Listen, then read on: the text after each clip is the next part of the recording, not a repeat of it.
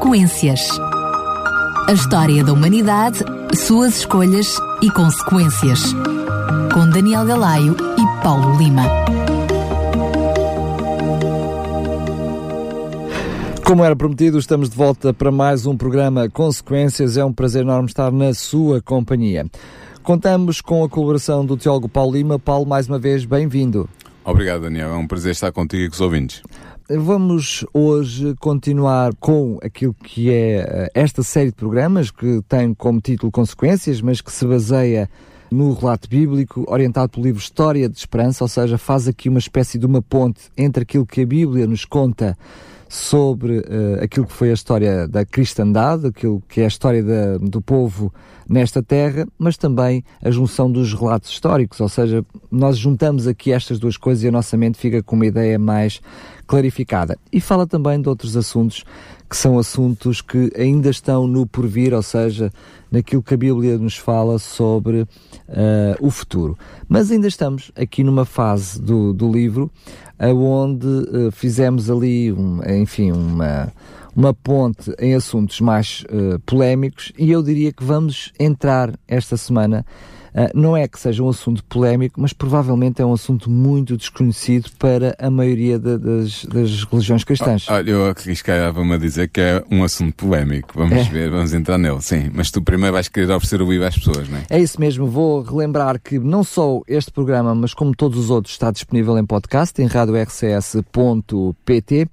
e também dizer-lhe que uh, temos o livro para lhe oferecer, o livro História de Esperança, é totalmente gratuito, é mesmo literalmente oferta. Pode passar pelas instalações da rádio aqui na Portela de Cinta para o levantar ou se pretender recebê-lo em sua casa pelo correio, basta entrar em contato connosco. Pode fazê-lo desde já para o 219 10 63 10 219 10 63 10.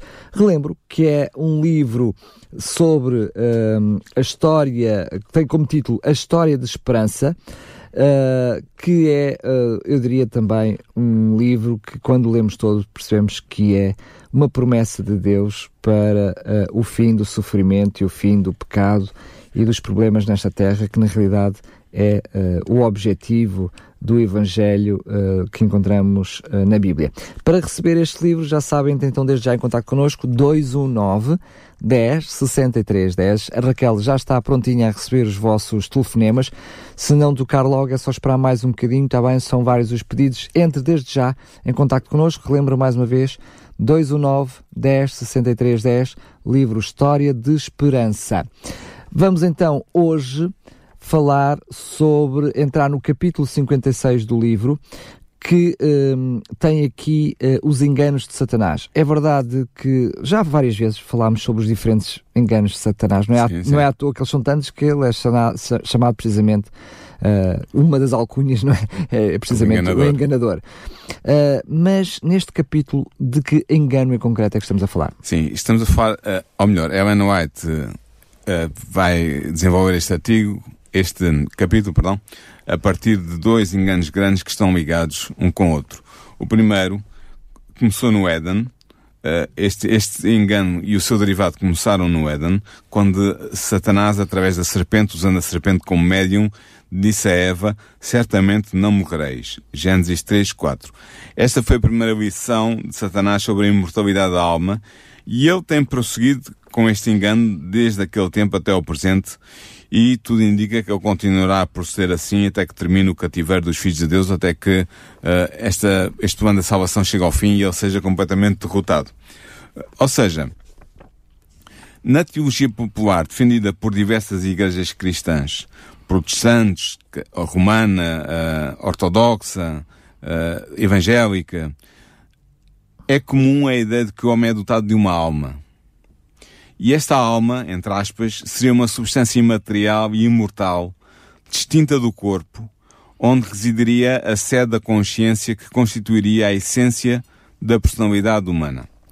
Ao morrer o homem, esta substância imaterial pessoal supostamente deixaria o corpo morto e continuaria a viver nas regiões do além. No entanto, Daniel, antes de nós aceitarmos esta noção, convém perguntar: tem esta noção tradicional um adequado fundamento bíblico?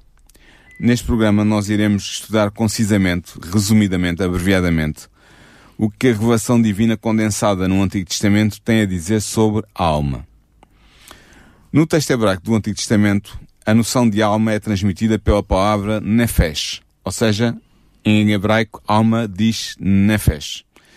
O texto do segundo capítulo de Gênesis, que relata a criação do homem, permite-nos compreender plenamente o significado deste termo e perceber qual a concepção da natureza humana presente no Antigo Testamento.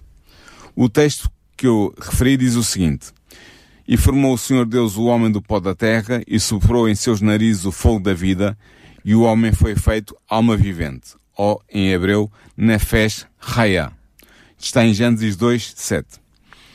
Este texto, Daniel, faz-nos saber que o ser humano, enquanto alma vivente, é um corpo físico feito do pó da terra, que é vivificado pelo fogo da vida proveniente de Deus. Agora nota isto. Este fogo da vida não é uma entidade imaterial e consciente que é introduzida no corpo humano por Deus, mas é sim o poder vital que Deus possui e que ele comunica ao corpo do ser humano por ele criado. Senão, teríamos até aí um problema, porque nós teríamos dois nomes completamente distintos para eh, uma mesma coisa, porque temos esse lá, esse sopro de Deus, esse sopro de vida, e depois temos esse nefesh, não é? Que é essa alma, ou seja, estaríamos a chamar duas coisas a uma mesma coisa, não é? Ou seja, uma coisa seria o resultado da outra, e é de facto, mas deve ser bem entendido porque de facto o fogo da vida, Neshama em hebraico, fogo da vida de Deus, simboliza o poder doador de vida possuído por Deus. Este poder doador de vida é simbolizado pelo fogo, porque respirar é próprio dos seres vivos e é assim sinal de vida. Deste modo, Deus é descrito como possuindo o fogo, Neshama, primordial, que está na origem do fogo derivado possuído pelos homens. E é por isso que no livro de Jó se declara o seguinte: O Espírito, Ruach, de Deus me fez, e a inspiração, inspiração, na chamá do Todo-Poderoso me deu vida. Está em Job 33, versículo 4. E por isso Isaías, o profeta, também afirma o seguinte: Assim diz Deus, o Senhor que criou os céus e formou a terra, que dá a respiração, chamá ao povo que nela está, e o Espírito, Ruach, aos que andam nela. E Job declara abertamente que o fogo, Neshama de Deus, ao ser comunicado na criação, se identifica, se individualiza no sopro de vida, Neshama, de cada ser humano, quando afirma o seguinte: Enquanto em mim houver um sopro de vida, Neshama, e o alento, Ruach, de Deus, nas narinas, os meus lábios não dirão falsidades. Ou seja, o que é que nós concluímos destes textos? O fogo de vida, Neshama, em hebreu, proveniente de Deus, que representa o poder vital, particulariza-se e individualiza-se no fogo, na chamá, de cada ser humano, comunicando-lhe vida.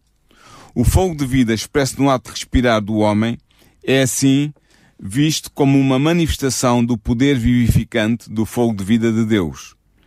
Nota, Daniel, ainda que o paralelismo estabelecido entre o espírito, ruach, de Deus, e a inspiração ou a respiração, Neshama de Deus, sugere que os dois elementos são equivalentes, pois ambos referem-se ao poder vital de Deus que é comunicado às criaturas para fazer delas almas viventes. Esta equivalência entre Neshama e Ruach, entre fogo e Espírito de Deus, é claramente afirmada em Job 34, 14 e 15, quando diz o seguinte: Se ele, ou seja, Deus, pusesse o seu coração contra o homem, e recolhesse para si o seu espírito, em hebreu, ruach, e o seu fogo, em hebreu, neshama, toda a carne juntamente expiraria e o homem voltaria para o pó. Para que se possa perceber melhor a realidade expressa no texto de Gênesis 2.7 que nós começamos por ler e que estamos a analisar, vou usar um, uma ilustração. Pensa, Daniel, numa lâmpada. Numa lâmpada ligada à corrente elétrica. A lâmpada física a lâmpada em si, energizada pela eletricidade, resulta numa lâmpada que emite luz. Da mesma maneira, o corpo humano, vivificado pelo fogo de Deus, resulta numa alma humana. Portanto, a alma humana, segundo o Antigo Testamento, é o ser humano concreto, enquanto corpo vivificado pelo poder vital que vem de Deus. Ou seja, estamos claramente a falar da soma das partes, não é? Exatamente. Se eu, suma, se eu somar o pó da terra, uh, claro está, o pó da terra moldado, moldado uh, para ser um ser humano, Sim. não é? Se juntarmos a isso o sopro de Deus, o sopro da vida, uma coisa mais a outra dá é uma que dá uma alma vivente. Ou Exatamente. seja, a alma vivente não é parte do ser humano, mas é o ser, o ser humano em si. Animado pelo fogo de Deus. Exatamente, percebeste bem. Portanto, o homem, enquanto ser vivente, corpóreo e pessoal que respira, é uma alma, na. Mas segundo o Antigo Testamento, isto se calhar vai, vai ser estranho para muitos dos nossos ouvintes, segundo o Antigo Testamento não é apenas o homem que é alma, não é apenas o homem que é na. Tal como o homem, também cada animal é uma alma vivente, nefesh raya. Agora, isto é estranho, não é? Porque eh, a maioria dos nossos ouvintes nunca ouviram isto. Mas é o que diz, por exemplo, Gênesis 1.24. Diz assim, e disse Deus, produz à terra alma vivente, nefesh raya, conforme a sua espécie, gado e répteis e bestas feras da terra, conforme a sua espécie, e assim foi. Além deste exemplo, que está em Gênesis 1.24, podíamos encontrar também Gênesis 1.20, Gênesis 1.30, Gênesis 2.19, Gênesis 9.10, Gênesis 9.12, Gênesis 9.15, Gênesis 9.16, Levítico 11.46 e outros textos semelhantes. Mas, oh, oh, Paulo, para além disso poder trazer alguma confusão, eu acho que pode é trazer esclarecimento. Sim, não, não estás confusão, é estranho. É estranho, porque se nós agora mudarmos aí um pouquinho a nomenclatura que estamos habituados e em vez de alma vivente chamarmos ser um vivo, ser vivo eu a seguir se disser que uma alma é também ela é, posso traduzir por ser, ou seja, o ser humano é um ser, é um ser vivo. Alma, o ser humano como Portanto, alma, vivente, alma é um ser vivo. vivente é ser vivo, se eu traduzir Sim, por ser vivo, sim. as pessoas já percebem que um ser vivo, Inclui os animais. ou seja, um homem não tem dentro de si um ser vivo. Claro. Ele é um ser vivo. Exatamente.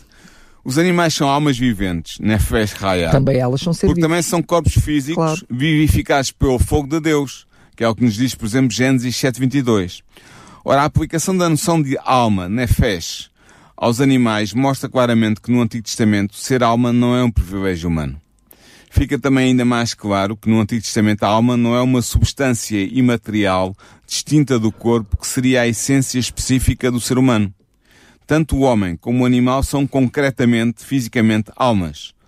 A superioridade humana sobre os animais não reside no facto do homem ser alma vivente, porque os animais também são almas viventes, mas no facto de ele ter sido criado à imagem e semelhança de Deus, como nos diz Gênesis 1, versículo 26 e 27. Podíamos dizer que a única parte, eu diria, hum, imaterial do ser humano é precisamente o sopro de Deus. Essa é a única parte que é imaterial, não é? E que representa o poder vivificante que Deus dá a cada, É que nos cada dá ser vida. vivo. É o que nos dá vida. É, é a eletricidade que acende a lâmpada de quando ela está acesa. Ok? É o que mantém o nosso coração a bater. Exatamente. Agora, dado o que ficou dito atrás, torna-se evidente que no pensamento hebraico a alma, nefesh, não é imortal. Pelo contrário, devido ao modo como está constituída, ela está necessariamente sujeita à morte. De facto, quando a alma vivente, seja ela um homem ou um animal, perde o fogo da vida que a vivifica, ela morre e o seu corpo volta ao pó da terra. Se nós olharmos para o alma vivente, mais uma vez, como um ser vivo, era a mesma coisa que dizemos que os seres vivos Quando não deixam de respirar, morrem. morrem. Ou seja, os seres vivos não são uh, Imortais. imortais. Exatamente. Portanto, quando isso acontece, quando o homem perde o fogo da vida que vivifica, ele morre e o seu corpo volta ao pó da terra. E dá-se então o processo inverso ao da criação. Assim, referindo-se à morte do homem, o livro de Eclesiastes declara o seguinte: E o pó volta à terra como era, e o espírito, ruach, volta a Deus que o deu. Eclesiastes 12, 7. Dado como vimos antes, ruach, espírito, e neshama, fôlego, são termos semanticamente equivalentes, ou seja, querem dizer a mesma coisa, devemos concluir que este texto declara que a morte do homem é marcada pelo regresso a Deus do poder vital, simbolizado pela capacidade de respirar. Visto que tanto o homem como o animal são almas viventes, eles partilham o mesmo fim. Ou como escreveu Salomão em Eclesiastes 3, 19 e 20, o seguinte: Porque o que sucede aos filhos dos homens, isso mesmo também sucede aos animais. A mesma coisa lhes sucede. Como morre um, assim morre o outro. Todos têm o mesmo fogo e a vantagem dos animais, sobre, dos homens sobre os animais não é nenhuma. Porque todos são vaidade, todos vão para um lugar, todos são pó e todos ao pó tornarão. Portanto, isto, mais claro do que isto era impossível, não é? Peço desculpa, Paulo, podes repetir, por favor, o texto que estava a ler? Eclesiastes 3, versículo 19 e 20. Muito bem. Agora, esta sujeição da alma humana à morte é claramente declarada pelo profeta Ezequiel, em Ezequiel 18, no versículo 4 e no versículo 20. Ezequiel tem uma expressão muito interessante, ele diz assim, a alma que pecar, essa morrerá. E a alma aqui é, em hebraico, nefesh. Esta verdade é reiterada de múltiplas formas no Antigo Testamento. Assim, o profeta Balão declarou o seguinte: A minha alma morra da morte dos justos e seja o meu fim como o seu. Números 23, versículo 10. O profeta Ezequiel pronunciou o seguinte oráculo: Vós me profanaste entre o meu povo por punhados de cevada e por pedaços de pão, para matardes as almas que não haviam de morrer e para guardares vivas as almas que não haviam de viver, mentindo assim ao meu povo que escuta a mentira. Isto está em Ezequiel 13, versículo 19. Embora nem se, não seja sempre evidente nas modernas traduções da Bíblia, há muitas outras passagens de Daniel, do texto hebraico do Antigo Testamento, que afirmam claramente que a alma, nefesh, a alma humana, está sujeita à morte. E podemos citar a título de exemplo os seguintes versículos, traduzidos diretamente do hebreu. Não estão assim na, nas nossas versões João Ferreira de Almeida porque a versão não traduz literalmente, mas a tradução literal é esta. E disse Sansão, morra a minha alma com os filisteus. Juízes 16, 30. Ou então, vós que haveis morto uma alma, ou que haveis tocado numa vítima, fareis a vossa purificação no terceiro e no sétimo dia, tanto vós como os vossos prisioneiros. Números 31, 19.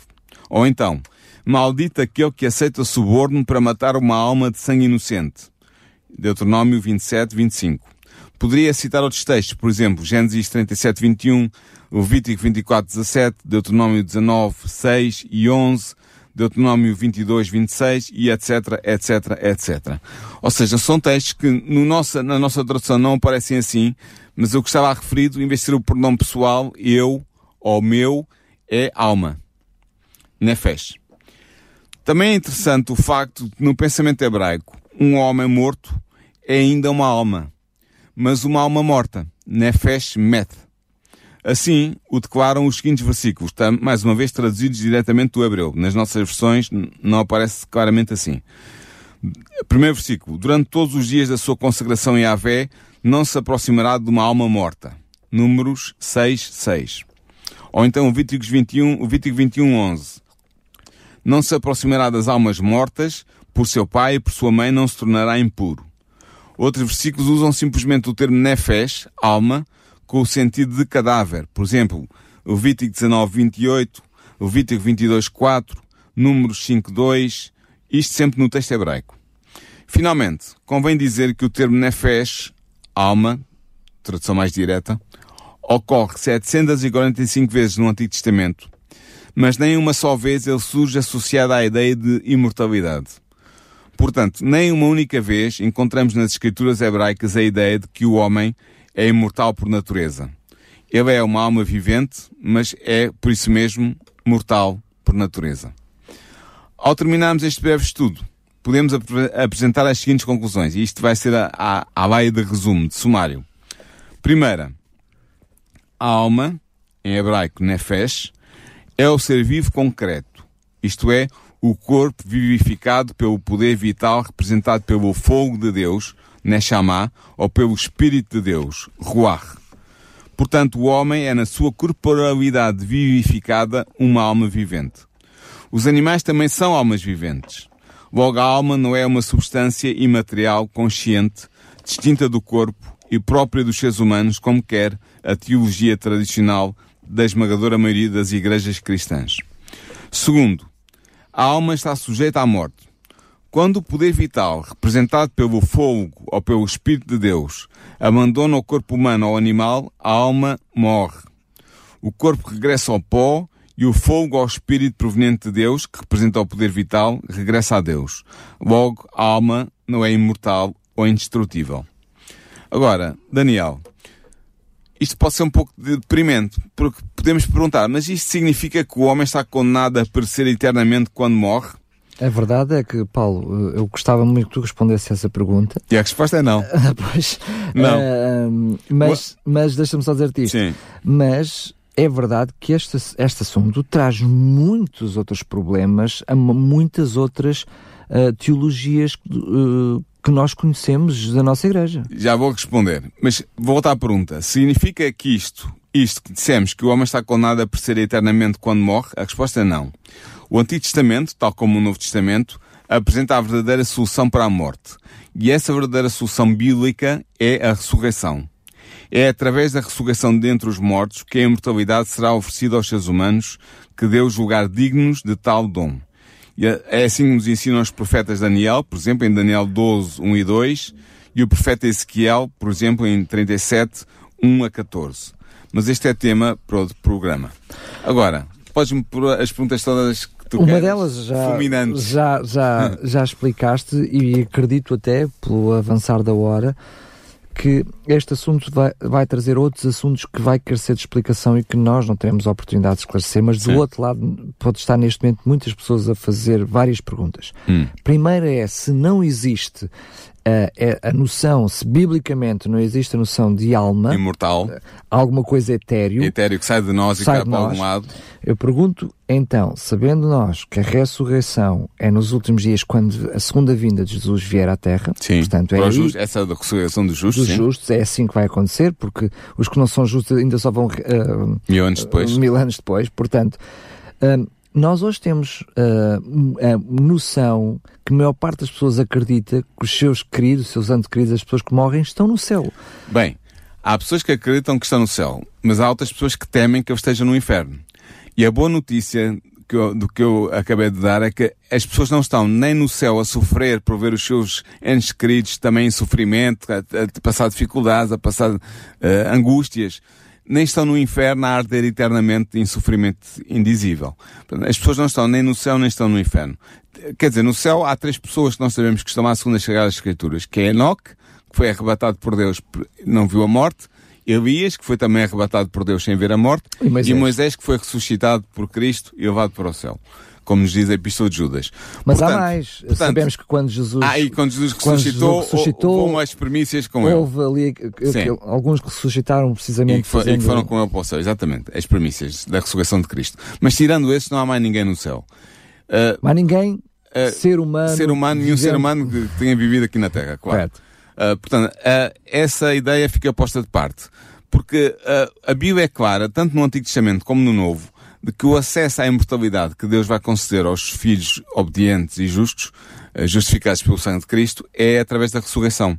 Aliás, não faria sentido a ressurreição no quadro do, da crença cristã, que é uma crença que todas as igrejas aceitam, desde a igreja romana à igreja ortodoxa, passando pelos evangélicos e pelos protestantes eh, históricos, todos aceitam a ressurreição como um facto que vai acontecer, um facto teológico, Uh, mas não faria sentido dizer para que é que haveria ressurreição se as pessoas quando morrem vão imediatamente para o céu ou para o inferno, uh, sendo portanto julgadas, porque se vão para um lado ou para o outro têm que estar sujeitas a um juízo para determinar a seu, o ou seu seja, fim, o, a, decisão, o seu destino, tem que haver uma, decisão. Já, ocorreu, é? já ocorreu essa decisão nesse momento que é que as pessoas iam fazer para o céu, por exemplo, ou para o inferno, para depois, passado até milhares de anos, no caso de Adão, por exemplo, muitas, muitos milhares de anos, para depois serem ressuscitadas, vindo as suas almas do céu ou do inferno para entrarem novamente no corpo, para serem julgadas novamente quando já tinham sido, para, voltar para voltarem ao, ao céu, ou para o inferno, inferno, desta vez com o corpo.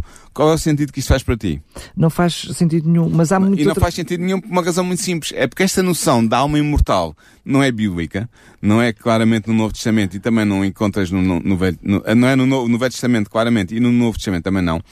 Não é bíblica e veio, foi introduzida pela influência da filosofia uh, grega, grega na, na, teologia cristã dos primeiros anos, mas não só sobre a teologia cristã, até sobre o judaísmo tardio.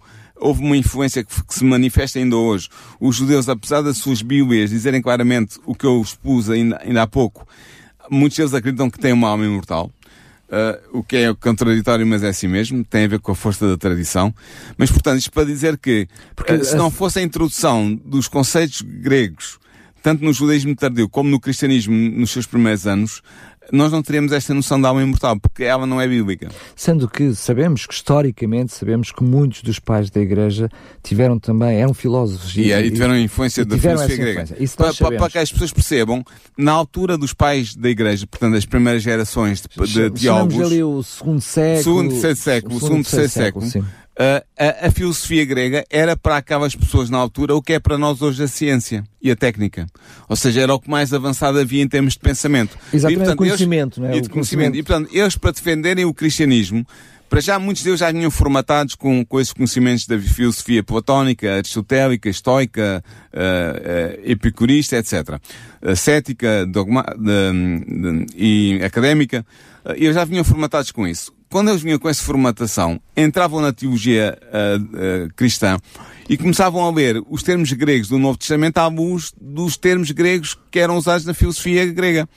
A nefesh, uh, perdão, uh, ou seja, alma, que, que, estava no Novo Testamento, esse termo é usado, porque é, o Novo Testamento foi escrito em grego, e era o termo exatamente usado pelos filósofos como Platão não, ou outros. Não querendo dizer a mesma não, coisa. Não querendo dizer a mesma coisa, mas foram li, o, o Novo Testamento foi lido à luz do significado grego que era dado pela filosofia a esses termos. Nós até percebemos isso claramente quando é feita a tradução da Bíblia, não é? Ou seja, quando nós percebemos que é feita a tradução da Bíblia, há claramente em muitas passagens o desvirtuar de uma noção para outra. É? Exato, é? quando, quando, há más traduções da Bíblia, neste pois. caso, não é? E foi exatamente isso que aconteceu. E, portanto, as pessoas leram, leram no, no Antigo Testamento e no Novo Testamento noções que eram externas, exteriores à, à noção bíblica.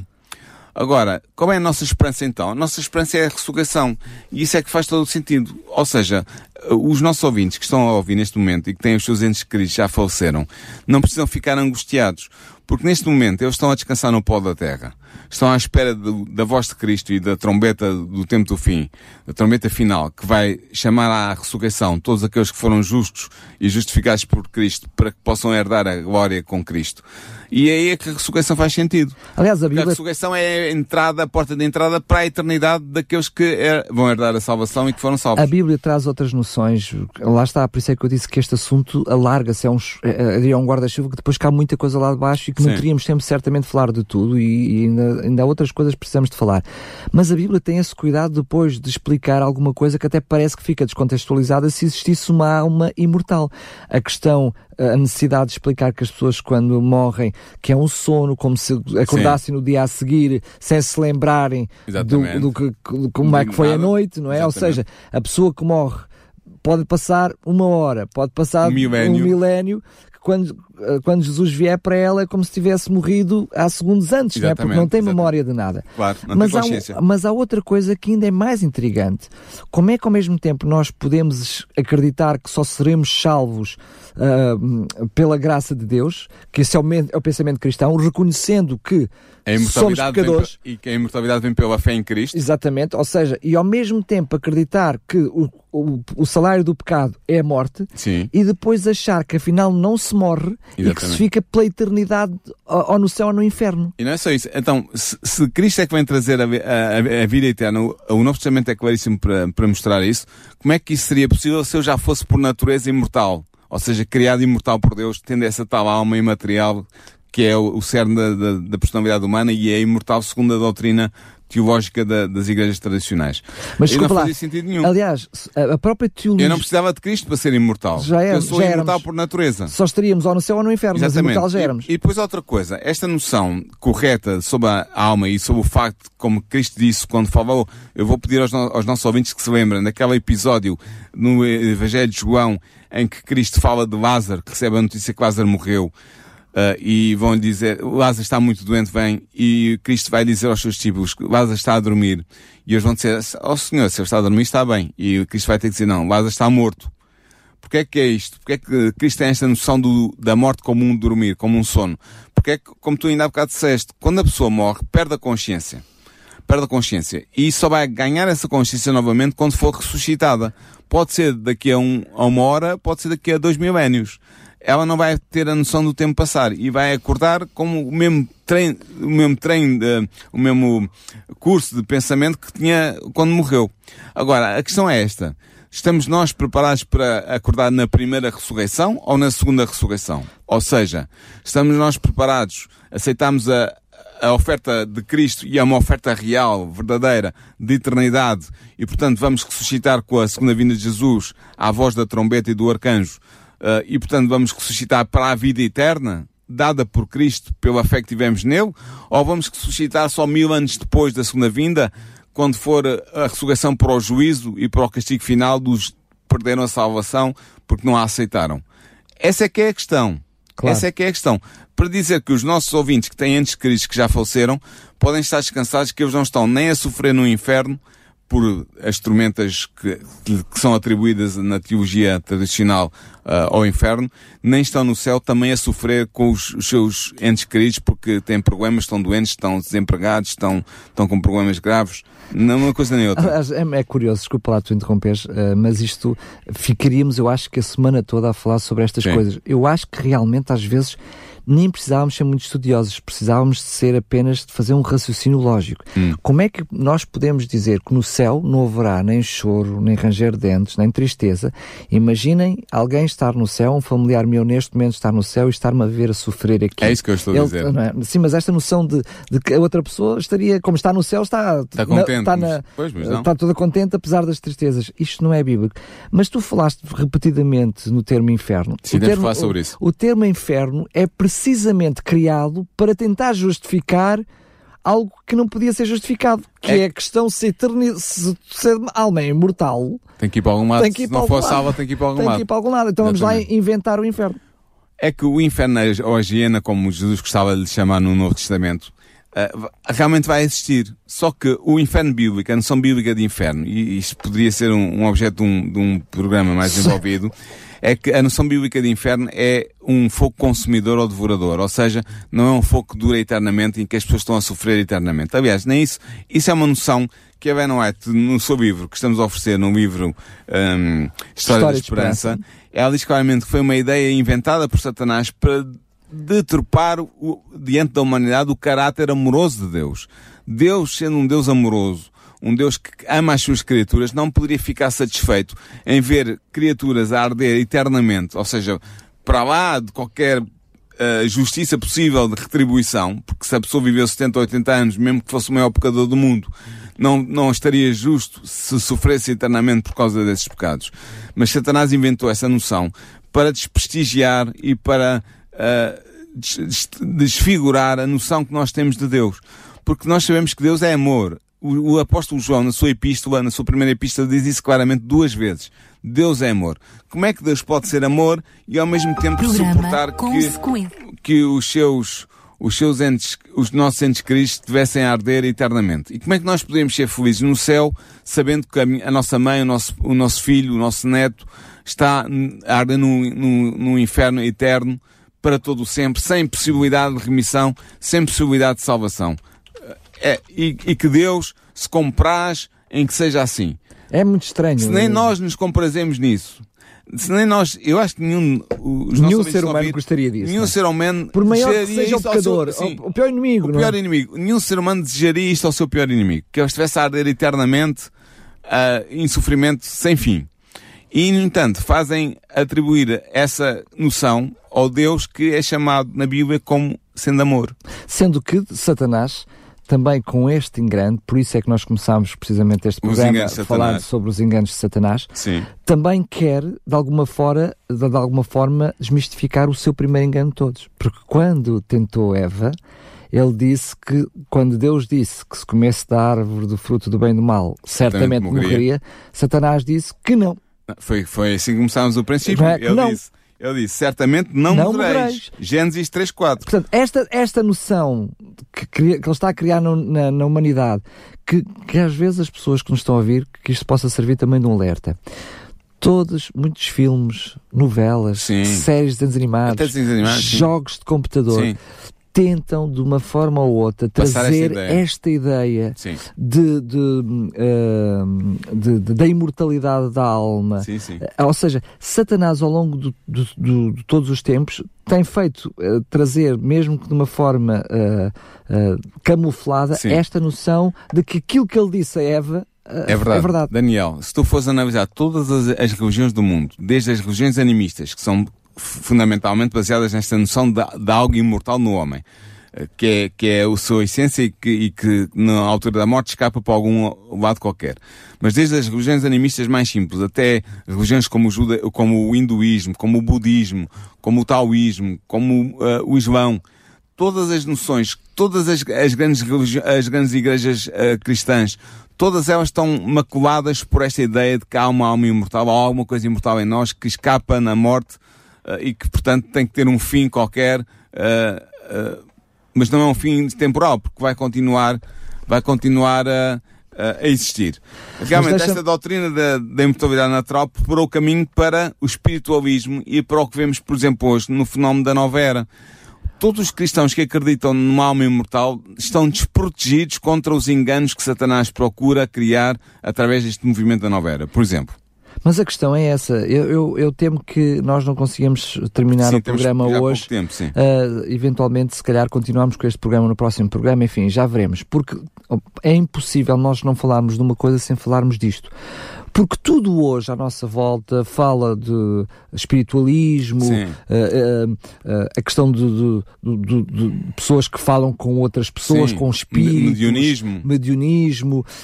Tudo isto está, eu diria, impregnado no nosso dia a dia. É novelas. Que, que, a ideia de antes é passar queridos, isso. Antes queridos a falar com. com Sim, exatamente. Paulo, a verdade é que, como explicar isto então? Sabemos que alguns atos sobrenaturais aconteceram mesmo. Sim, Portanto, acontecem. Acontecem. Sim, sim, sim. Então, mas como é que, se não existe, como é que depois esses atos acontecem? É normal que as pessoas com naturalidade se possam estar a interrogar sobre estes assuntos. É assim. Uh, Satanás não se revoltou sozinho contra Deus. Ele foi acompanhado, nós sabemos, uh, uh, Apocalipse 12 diz isso claramente, foi acompanhado por um terço dos anjos do céu. Portanto, milhões e milhões de anjos. e ele está empenhado desde o início, desta mentira que ele contou a Eva, certamente não morrereis, que ele está empenhado em passar essa ideia para a humanidade. Uh, e criou movimentos ao longo dos tempos para fazer isso, exatamente isso, dominar as consciências e dar uma falsa esperança que pudesse ser manipulável para os fins que ele tem em vista, que é enganar a humanidade e desviá-la da salvação que Deus uh, oferece. Paulo, Portanto, desculpa lá. Uh, nós temos, não é apenas novelas ou, ou, relatos de que existem alguma coisa a quem nós chamamos espíritos. Temos relatos bíblicos de que o próprio Jesus expulsou espíritos imundos. Exatamente. Mas nós acabamos aqui aos microfones de dizer que essa coisa de, de, alma desses espíritos, né? porque muitas vezes as pessoas confundem os mesmos alma, termos. Sim, sim. Alma e espírito, para muitas vezes, eh, para as pessoas é, é uma e a mesma coisa. Hum. Então, se não existem, o que é que Jesus expulsou daqueles seres humanos? Não, Jesus expulsou os espíritos imundos, como tu dizes. E os espíritos imundos eram os anjos de Satanás. Eram e são os anjos de Satanás. Ou seja, eram os, os mensageiros que se revoltaram contra Deus, que seguiram Satanás e que estão ao seu serviço e estão coligados com ele para enganar a humanidade e manter o controle do planeta Terra o mais tempo possível. Portanto, esses espíritos que Jesus, Jesus expulsou e que eram também os espíritos adivinhos, por exemplo, naquela famosa episódio de, em, agora não estou certo, em Samuel, penso que é primeiro Samuel, um, em que Samu, Saul vai consultar uma médium, uma pitonisa de, a pitonisa de Endor, uh, e que ela pede para que Samuel lhe apareça, porque Samuel tinha morrido. E realmente havia um, um, a ideia de que vem, surge alguém que vem debaixo da terra para falar com, com Saul e que se identifica como Samuel. É Não em 1 Samuel, Samuel, capítulo 28. É 1 Samuel, obrigado. Capítulo 28. Sim. Uh, é, é, evidente que aquilo ali há, uma, há um, um engano porque pela própria noção do Antigo Testamento, Samuel estava a descansar na sepultura, estava no pó da terra, não estava em lado nenhum capaz de poder falar com Saul. E tanto é assim que o próprio Samuel vai dizer coisas que não se, não se revelam totalmente verdade. Vai dizer, por exemplo, que, que Samuel, Saul iria morrer naquele dia seguinte, não é o caso, morre dois dias depois, e outras coisas semelhantes. Isto para dizer o quê? Que Satanás utiliza esta ideia de que nós temos almas imortais que, que, sobrevivem à nossa morte e que vão para algum lugar depois dessa morte para manipular os seres humanos que estão uh, entristecidos pela perda dos seus familiares e que precisam de consolo e de um consolo uh, eficaz. E ele usa esta ideia para a ter acesso às pessoas.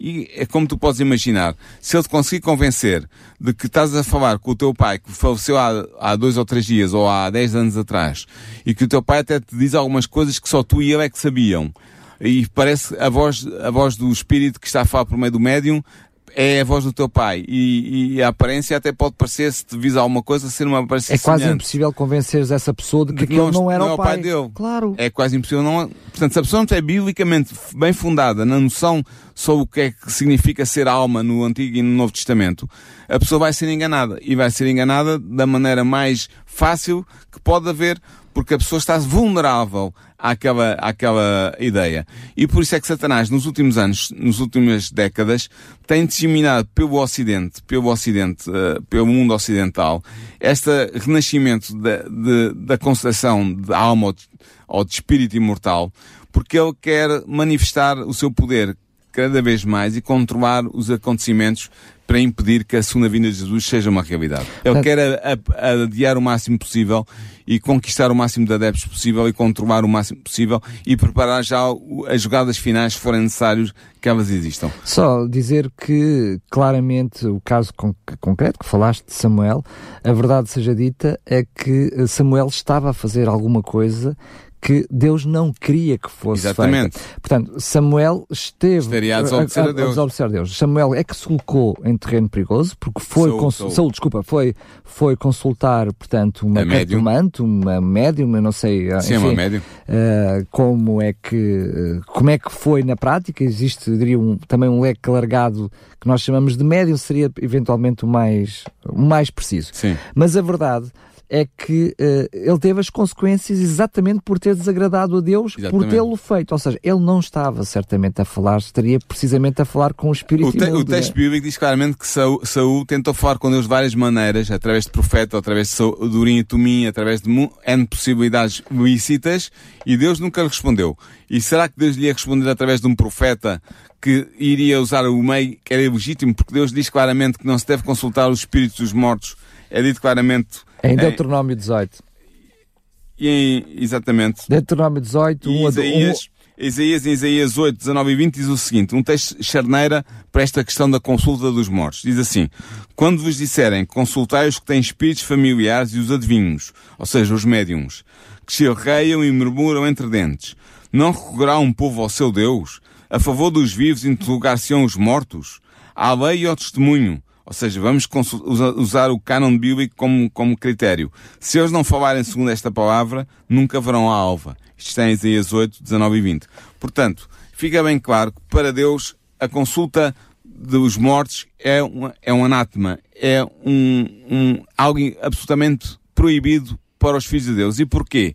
Por uma razão muito simples. É porque os filhos de Deus não estão a consultar nenhum dos mortos falecidos recentemente na sua casa ou na sua família, estão a ser contactados pelos espíritos demoníacos que estão a tentar enganá-los, fazendo-nos crer que estão em contato com seres humanos falecidos, neste caso seus familiares, quando não é verdade. E portanto há que fugir de todas essas coisas e hoje em dia uh, Agora, deixa-me só dizer isto. Com, com tudo aquilo que vemos e ouvimos, exatamente. porque estamos a ser influenciados com esses enganos. Exatamente, agora só, dizermos, só dizer isto. Enquanto o cristão não tiver uma noção correta do que é que é a noção da alma vivente no Antigo e no Novo Testamento, não estará protegido, ah, não estará ao abrigo deste tipo de enganos. E poderá ser levado ao engano facilmente. Portanto, é por isso é que eu apelo e quis trazer este programa hoje, o conteúdo deste programa, por- para sensibilizar os nossos ouvintes, para lerem as suas Bíblias com atenção e irem a fundo porque realmente perceberão que a verdadeira esperança do cristão para alcançar a imortalidade, que é dada apenas por Cristo e na fé em Cristo, é a ressurreição. E mais nada. Muito bem, e lembrando que é preciso lembrar, uh, já falámos isso no passado, certamente no futuro teremos a oportunidade de voltar a falar sobre este assunto, mas sabemos que uma das profecias precisamente para uh, a população, o mundo nos últimos tempos, é precisamente a intensificação desses sinais, desses espíritos imundos que vão estar a fazer maravilhas, que vão estar a fazer Sim. sinais, que se vão passar, uh, enfim, pelo Messias. Nós vamos passar por aí. Portanto, convém que estarmos perfeitamente atentos, E e informados. para isso. Sim. Muito bem, Paulo, quero agradecer mais uma vez. Eu sei que este é um assunto que eh, provavelmente por haver tantas outras noções erróneas à volta desta mesma noção errada da imortalidade da alma, que pode trazer dúvidas, pode trazer sugestões, não hesite. Entre em contato connosco para o 219 10 63 10, 219 10 63 10. Teremos todo o prazer em poder explicar, em poder, uh, enfim, tirar todas as dúvidas, quer uh, por telefone, quer por e-mail. Por e-mail pode fazê-lo para programas arroba radiorcs.pt programas arroba radiorcs.pt e acima de tudo, se quiser desde já, encomenda o livro História de Esperança uh, para uh, o mesmo número de telefone, o 219 10 63 10 219 10 63 10 teremos todo o prazer em lhe oferecer uh, este livro para que possa um, ler e desfrutar dele, não só sobre os assuntos deste programa, mas de todos aqueles que já fizemos e ainda vamos fazer, e assim até poder acompanhar aquilo que vamos dizendo no programa. Paulo, uh, o que é que vamos uh, falar no próximo programa? É sim, Daniel, nós estamos a aproximar-nos do fim deste livro, História da Esperança, e, portanto, também estamos a aproximar-nos do fim da cronologia, da linha cronológica do tempo que este livro inclui nas suas páginas.